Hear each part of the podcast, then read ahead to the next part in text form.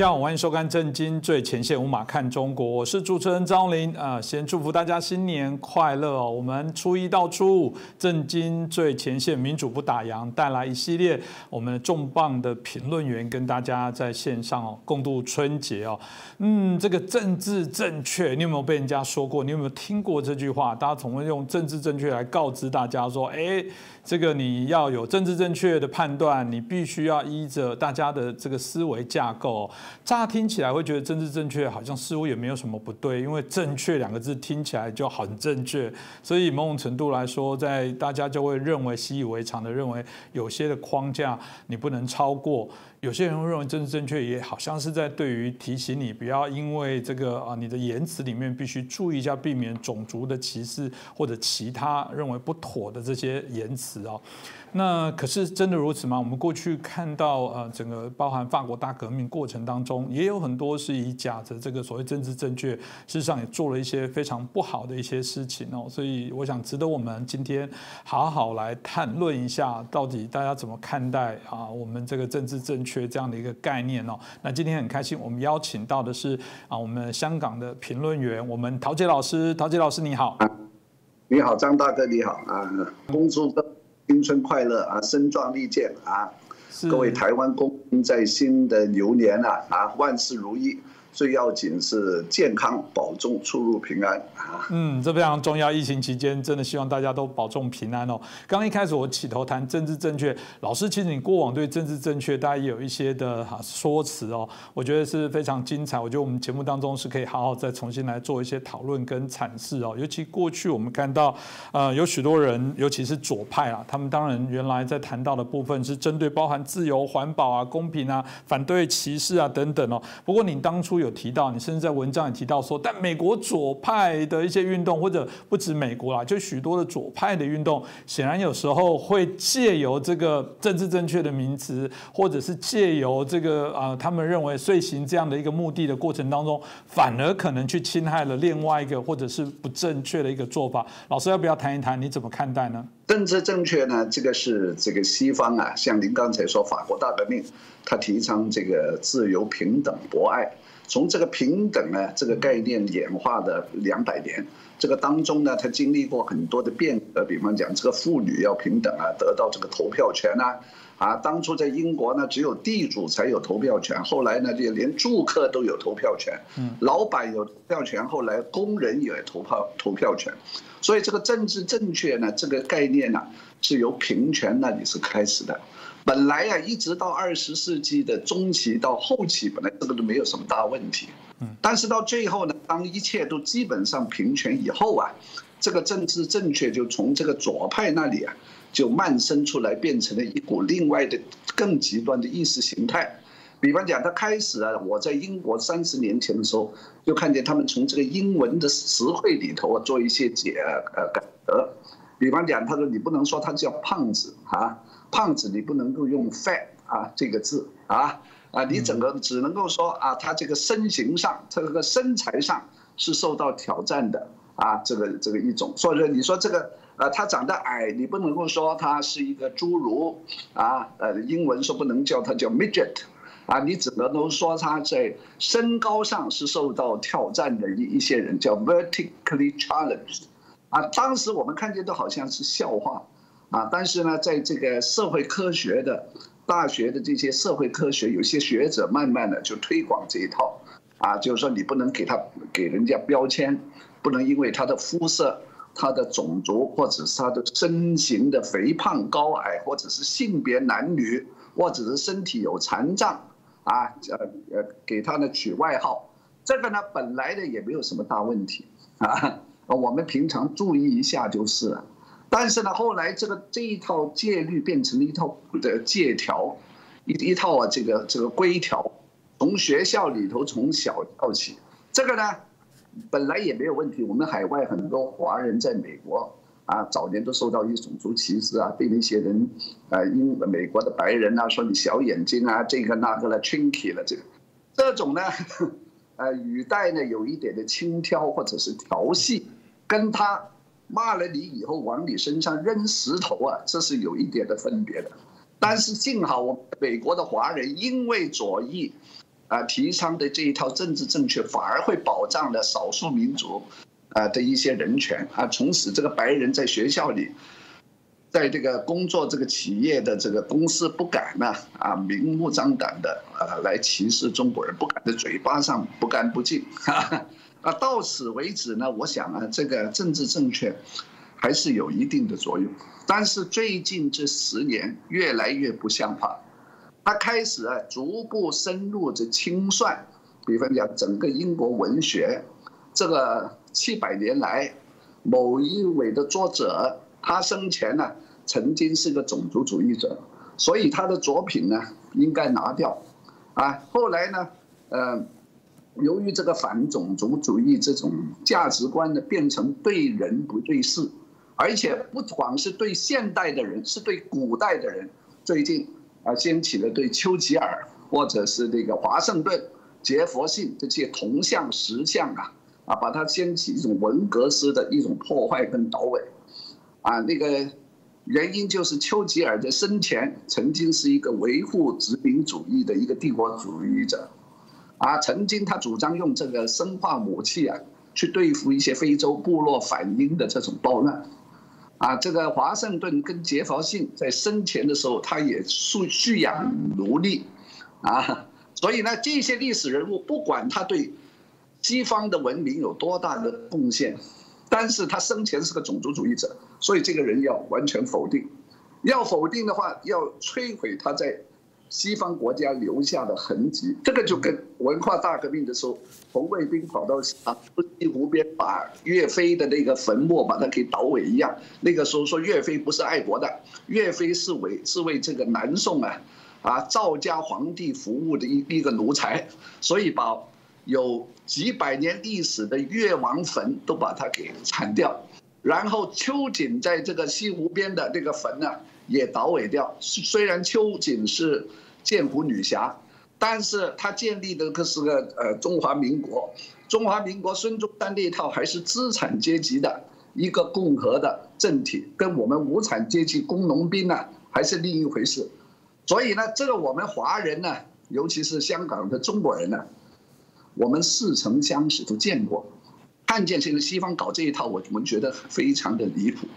而且我们都知道这样下去会有什么样的后果，啊，结果呢就是言论自由、表达自由到处受破坏，好像最近我看到一篇文章，英国人发现了，最近这十年为什么好莱坞的男明星啊，包括 Tom Cruise 啊，这些人都是矮子，身形不高啊，啊。呃，而比起以前呢，五十年代，像这个呃 Gregory Peck，啊，或者是 Hum 呃 Humphrey Bogart 啊，那些是很高。说为什么呢？原来由于女性主义的意识在好莱坞电影里头谈，啊，他不让你或者有一股压力，你不能够再拍英雄美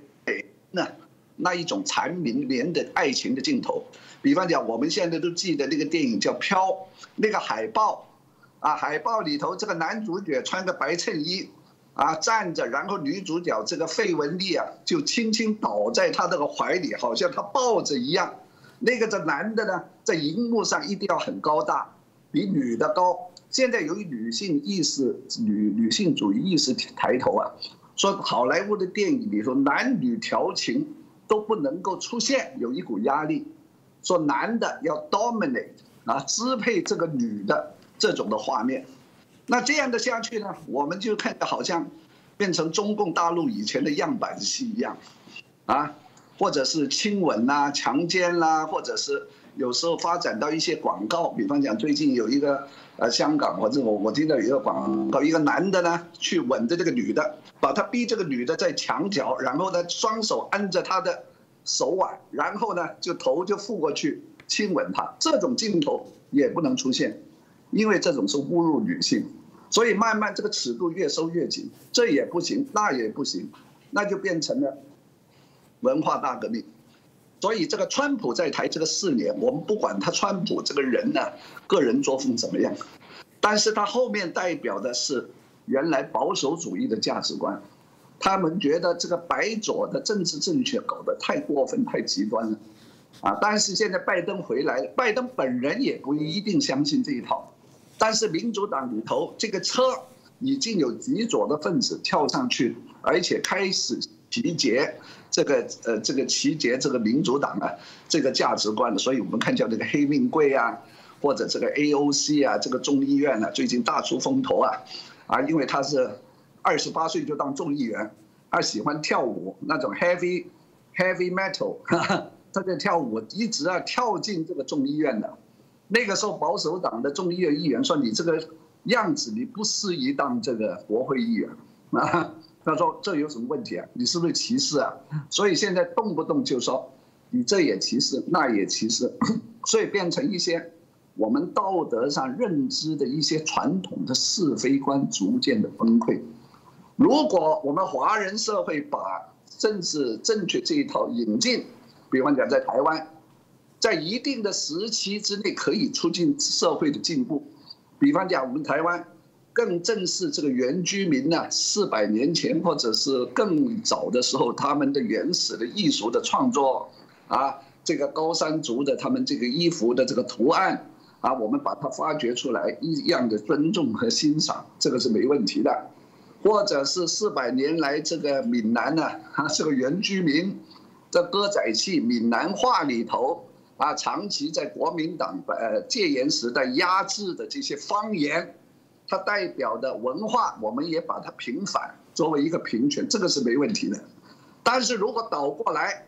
啊，比方讲把中山纪念堂把它给拆了，啊，把这个中正纪念堂里头这个老蒋啊，那个貌似林肯的那个大的这个。那个、那个、那个雕像啊，把它给移走了，这就是政治正确的极端了，就好好像变成这个美国的白左一样，这样变成了不尊重历史。所以现在呢，这个争论在美国、在英国很激烈，这也可以说是英语国家 Anglo-Saxon 他们国家系列的一种争议。因为前几天我跟一帮法国朋友啊吃饭，我就问他，我说很奇怪啊。说美国、英国现在树立那种女性主义的形象啊，都搞得男不男女不女啊，啊，像韩国啦、啊大陆啊，都搞成那种娘炮啊。他说男子气概太强了，他说这是呃男性霸权啊。啊，女人如果太像女人呢，又说是这个是把身体都物化了，怎么样啊？所以他一定要搞出那种 feminine，甚至像女同性恋的女同事这样的才行。我说你们法国不同啊。你们法国从来是男人像男人，女人像女人啊！像你们的明星像 Sophie Marceau 都很很有女人味道啊！像这个呃凯瑟琳的 d u n e 啊，Catherine d u n e f 啊，哇，那种法国妇女的柔情呐，那种风情呐，真是独有的。我你们法国不需要西方英语国家来教你们怎么做男人，怎么去演女人，是不是？对不对？你们法国人跟意大利人一样，都可以自由调情啊！如果发展到今天那个 Me Too，像你们台湾最近这个呃鸡排妹是不是？鸡排妹这个事件，她自己后来承认了，啊，他被那个某某的艺人呢，呃性侵犯。但是前几年他看医生的时候，这个男医生长得很帅，在他屁股上打一下，他没有，他没有反感，因为他长得很帅。说实在的，我心里也有点暗恋他。所以这个政治正确再加上。极端的反种族主义跟性别的啊这种主义的论争变成一个极端了，就从言论自由跟求爱的自由啊，所有的浪漫的权利啊，慢慢都没有。所以这是一个很严重的问题。是，这个也大家值得好好来这个讨论啊。当然，刚刚讲鸡排妹的部分，在台湾的说法是性骚扰啊，因为怕性侵，大家可能会以为说有其他的这个肢体的啊，就有更深入的一些接触哦，没有，就是性骚扰事件。但的确，我觉得老师也真的是了解台湾现在最发生热门的一些议题哦，大家有在讨论这事情，所以大家现在都很害怕那个拿捏尺度。某种程度，老师也提醒说，正面的思考，整个社会做更好的。进步没有什么问题，但如果你那条界限过度了，或以这为名来行使霸凌另外一群人，你你要小心这样的工具会不会变成又是另外一波强欺弱啊？我记得我在其他节目也提到说，我们讲黑命贵，其实这字很棒，但是如果你问我的话，不是命都贵吗？怎么何止黑命贵，黄命也贵？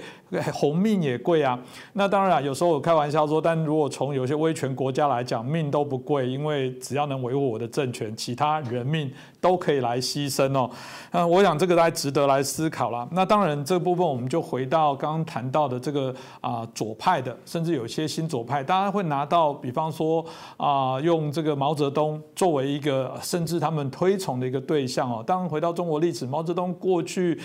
啊，那个过程当中，事实上呢，是让这个非常无数多、无数以万计的这种人哦，因此丧生性命哦。某种程度来说，他是值得来被检讨，但他还把他当作是神，把他当作是啊，中华人民共和国非常重要开国的这个领袖。老师怎么看待？为什么他这样的作为反而成为西方许多新左派作为他崇拜的一个对象？所以我们看到过去好多图腾呃样子都。那那个毛泽东这个戴着他的这样的帽子的那种形象，为什么会有这样的一个状况呢？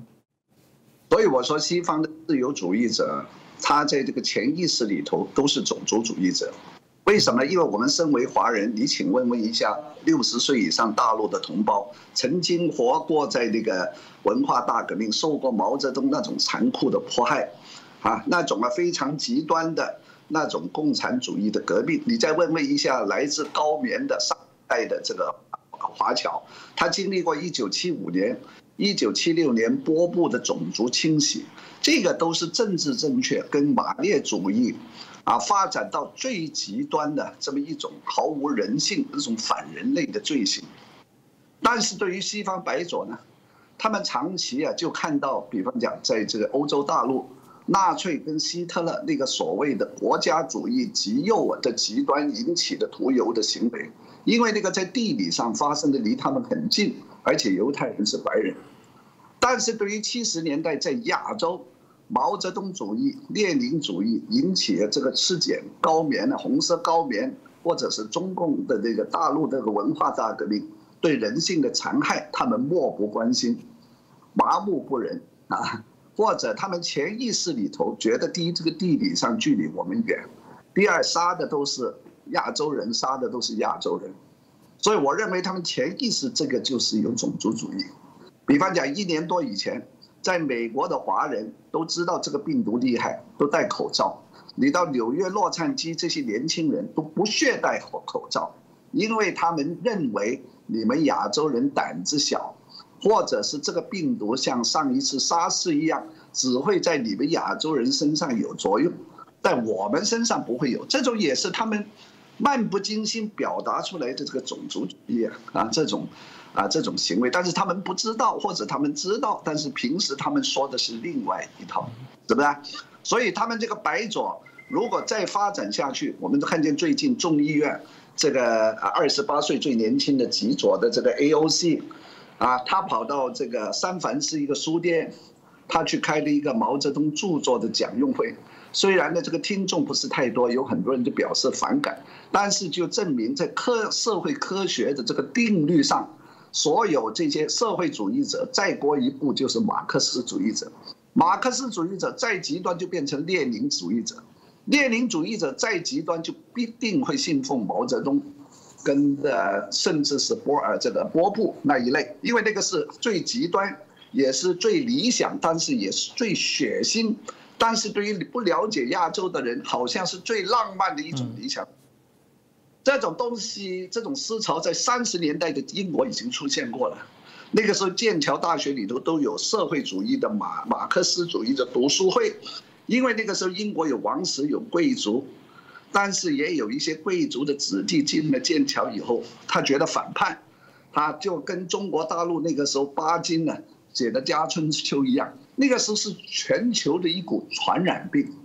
都觉得我是年轻人，我读萧伯纳的这个戏剧，我同情这个穷人，我是充满理想的，所以我是正确的，因为你们这个老的一辈，你们盘踞了这个，呃，财产跟土地啊。形成这个贫富悬殊，所以我即使出身是贵族，我站在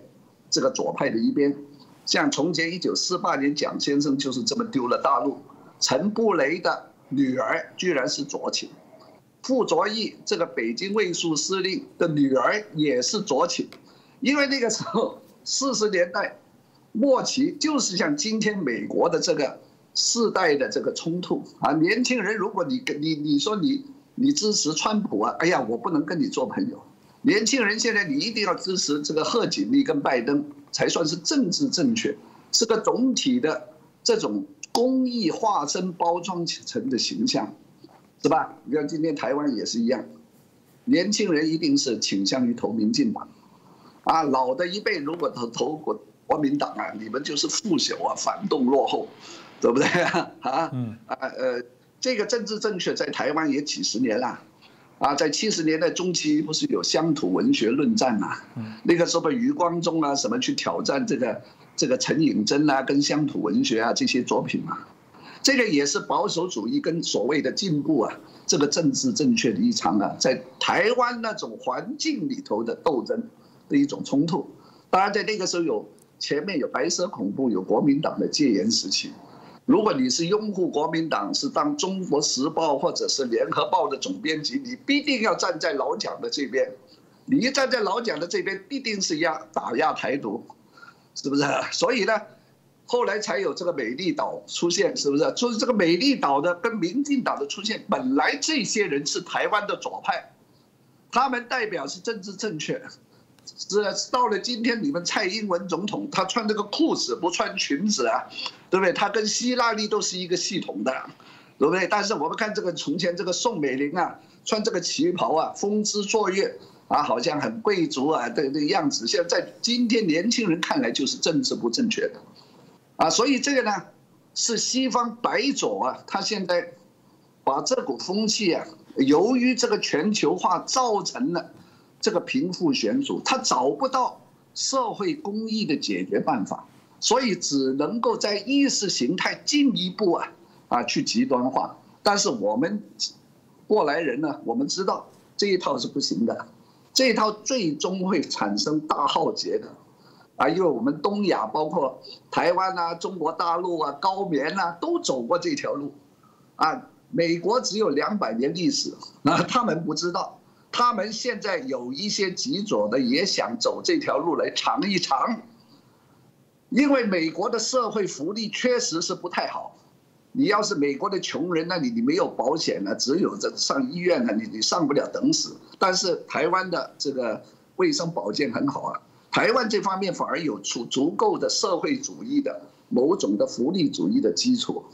所以不论是哪个国家哪个社会，这当中要找个平衡了，是不是？而且这个平衡要根据你自己啊，国家的人口啦、历史啦、这个，呃，政治背景啊，都有一个不同的一条方程式。比方讲，北欧、瑞典、芬兰这样可以啊，多一点的社会福利主义，因为它人口少，六七百万的人口，但是美国有三亿，有五十个州，你怎么办？有的州呢盛产石油，啊，有的州呢以前是受呃汽车工业很发达，像这个。啊，底特律啊，那些地方现在通通完蛋了，所以现在美国是处于一个在意识形态上找不到一个真正的出路的一个动荡的时期，在这个乱局就像四十年代末期的中国大陆就有左倾的社会主义滋生的一个温床跟空间，尤其下一代他玩 TikTok，他玩社交媒体，我们都知道这些极左啊，其实在美国并不是主流了。一般的人嘴巴不讲的啦，但是你看你在大呃大学里头就很严重了。哈佛大学的校长啊，在前几年曾经就说过，男生跟女生的在生理上确实是结构上是有分别的，啊，会不会这个男生比较适合读工程呢？啊，这样的话说了而已，他而且是引俗，并不是说我赞同，他都因为发表了这个引俗，然后呢就被迫辞职。被这个学校给炒鱿鱼了，啊，这样的话就像一九六七年的中国大陆，啊，那个时候批斗刘少奇啊，你穿个裙子啊，也都女生穿个裙子都说你资产阶级了，是不是？啊，所以现在以后呢，我看好莱坞的电影，怪不得一年比一年不好看。但是二十年来这个政治正确，我话说回来，对台湾是有得益的。比方讲，你们台湾大导演李安，他非常聪明。他早在美国就看得出政治正确这个浪潮，所以他先拍了一个喜宴，讲同志的恋爱故事。这个同志男的是一个洋人，跟呢赵文轩的一个亚洲男人，大家结婚，是不是？中西文化冲突冲突，他讲的是融合，然后呢，他再弄一个断背山是给同事看的，而且断背山的时代背景是在最保守的美国中部，然后他就来一个卧虎藏龙，卧虎藏龙里头杨紫琼跟。呃，这个章子怡其实是女性主义，他这个讲的是老一辈的女性，她的婚姻爱情没办法自主，啊，那个是杨紫琼，然后年轻的这个章子怡呢，跟张震是一对呢，是主张这个要找这个呃个人自由的。这个电影在美国给左派的这些影评人，左派的影评人一看，觉得他对头了，所以我们华人看这个卧虎藏龙啊。完全看的角度不一样，是吧？所以呢，像李安啦这种，可以在文化多元大环境之下，拍了这个《断背山》，又拍这个《少年派》，在这个气候之下，他得了两次的最佳导演奖。但是这里头还是有一点不公平，因为好莱坞没有同时给他最佳电影的奖项。我认为这里头还是有点的，呃，会不会是这样种族主义的保留的？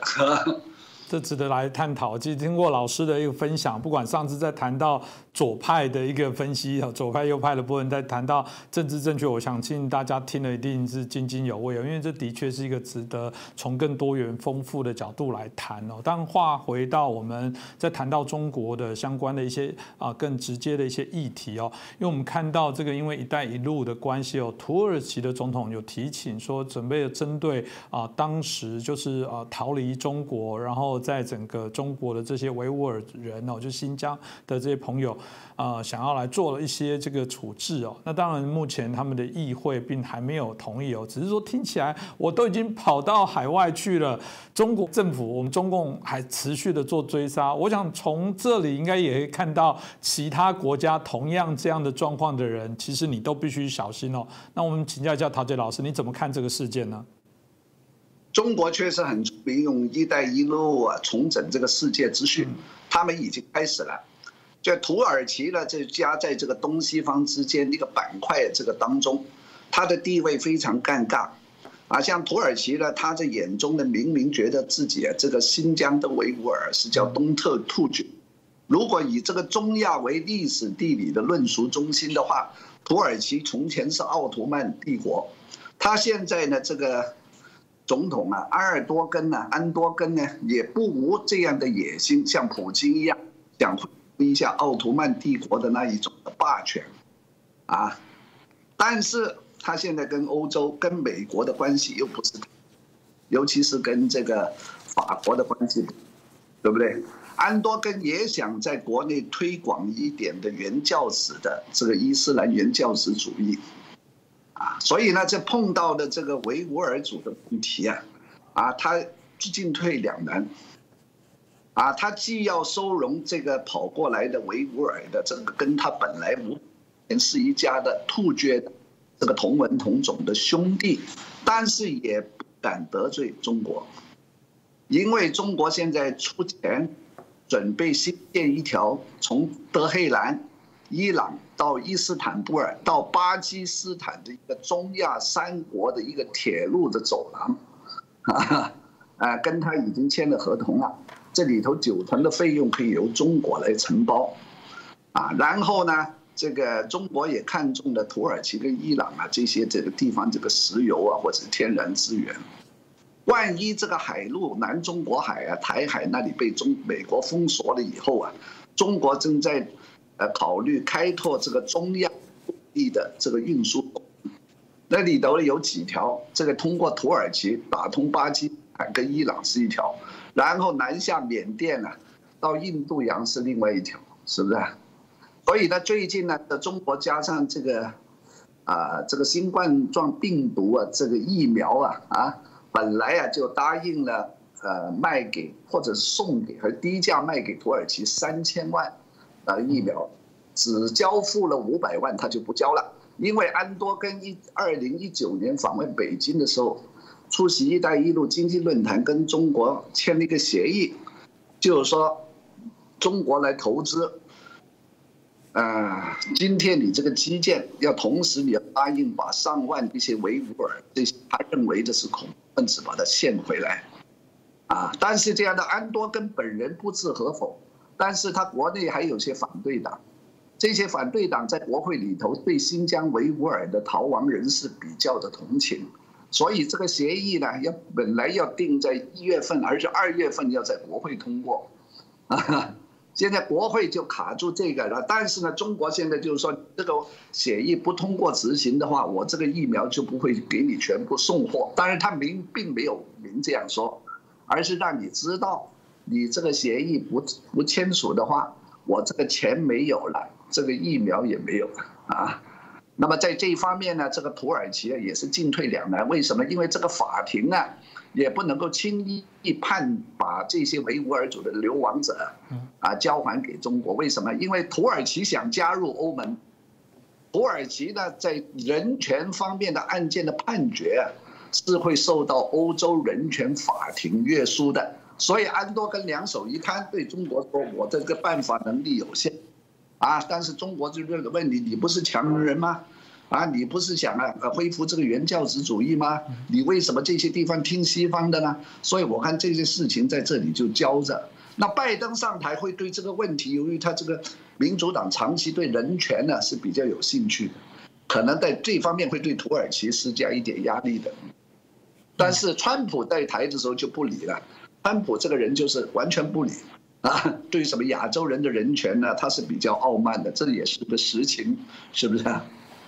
是，大家这也可以让大家知道一下这件事情哦。当然，老师刚刚有提到一个很重要的一个一个点哦，就是疫苗这件事哦。呃，当然应该都不会忘记这个哈，武汉肺炎这些病毒，我们都从中国来哦。很多怀疑论的人到现在都还是怀疑这病毒是不是他们所制造的，有没有什么举动？但不管怎么样，现在大家全球都在封疫苗。哎，中国突然过去看到习近平在世界经济论坛，在许多地方都展现出我们是泱泱大国，大家面对的问题我们都看到了，我们甚至可能暗示比美国更有能力。来解决问题，所以他现在开始做疫苗的外交，想借此哦来这个笼络。那大家就在看说，会不会因为这一波疫苗，大家抢着要要保命哦？然后呃，像台湾也有压力啊，哪个政府没有能力拿到疫苗，就你准备下次下台吧。所以在这个过程当中，这个能拿到疫苗的这个政府，显然都是他未来政治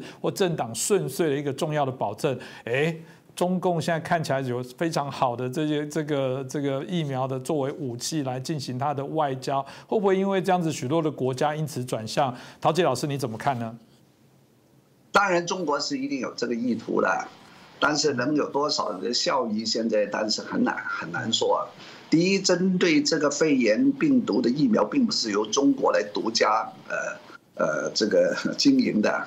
啊，而且呢，它的那个呢，缺乏，据说缺乏第三期临床的足够的数据啊，啊，到现在没为止，成功率是百分之五十五左右。但是这个辉瑞啊，跟 Bio BioNTech BioNTech 这个德国的那个已经有九成了，而且英国呢还有一家叫 AstraZeneca，是跟英国的药厂跟牛津共同开发的，那个呢也证明了有效用有百分之九十二。而且美国呢，除了辉瑞以后，还有一家叫 Moderna，Moderna 的那那个的这效用也不错，所以这个疫苗这个东西是美国、英国、德国啊，跟中国是竞争啊，尤其是中国有一家叫科兴呢，也是加入了这个德国的这个啊 BioNTech，其实是他是提供了一些经费跟一些中国的病人的这些啊这些资料啊。然后让这个 BioNTech 啊来来这个啊实验室里更成功的就验制出这个疫苗啊，所以呢那个严严格来说，科兴跟 BioNTech 那个也跟中国没有什么关系的，是还是德国的疫苗。所以这几家呢，如在世界上还要政治化的话呢，就比较讨厌了。我相信全世界的科学家跟呃这个民主国家的这些领袖啊。啊，是会让几种疫苗公平的竞争啊，而不是会把这个疫苗当做一个一个政治的这这个手段或者是推手啊。如果是这样的话，啊，在世界上可能是不得不得人心的了，是不是？啊，既然是这样，我们而而且中国的疫苗当然也有可能啊是做的不错的啊，但是我们要让科学来说话，让数据来说话啊，不要说假的，不要加这个水分，而且呢，最重要是，啊，中国自己有十十三亿人口，还加上印尼啊、巴西啊这些友好国家可以拿中国的疫苗啊，已经接收了嘛？那到底效果怎么样？再加上这个巴西就应该挂呃透明的把它公布出来，是吧？如果行就行，不行就不行。不行的话，怎么样改进？那么你要让外国的专家来合作，怎么样？人家肯不肯来，那是另一回事。啊，这邓小平不是说实事求是吧？是吧？啊，所以呢，如果这个疫苗这个东西如果变成了这个政治化了，那对全世界都是很不幸啊，对中国的形象可能也有一点的影响，是不是？是，谢谢我们陶杰老师对我们做的一些评析哦。的确了，如果你要借由这种人命关天的事情，这时还用其他的理由手段来做交换哦，这显然都会有一些道德的问题哦。像台湾前阵遇到这种，嗯，德国来讯息说他们想要我们这个台积电多提供一些晶片，有人说啊，台湾赶快借这个机会拿这个晶片换疫苗，里面大概就有许多这种为难的讨论了。当然，这个每一个政府，我相信每个国。国家政府都要保护好他的人民，可以理解啦。就好像现在欧盟在对他所有的这些疫苗做管控，有人说怎么可以这样子？我们很早以前就定了。嗯，其实我们必须持平说，台湾当初把口罩禁止出口的部分，不也还是以自己国家国民健康为主了？所以我觉得这这个议题反而是我们真的持平来看待各个国家之间的角色合作了。那我觉得这种啊全球化而导致的这全球疾病的一个传递，也必须要让所所有世界各国人重新思考啊，角色上的部分，大家怎么做合作？但唯一的前提不会变的，就是必须透明公开哦。我觉得中国中共隐匿这样的一些做法，并不符合我们认为一个叫做啊国际分子应该要有的基本的这个态度。我想这个值得我们持续来做一些关注。那就再次感谢我们陶杰老师哦，接受我们的访问哦，那带来这么精彩的这些内容。我们希望下次很快的可以在。啊，见到老师，那也谢谢大家的收看，还是祝福大家在新的这个牛年哦，啊，一切顺利，一切都平安，特别是要健康。再次感谢大家。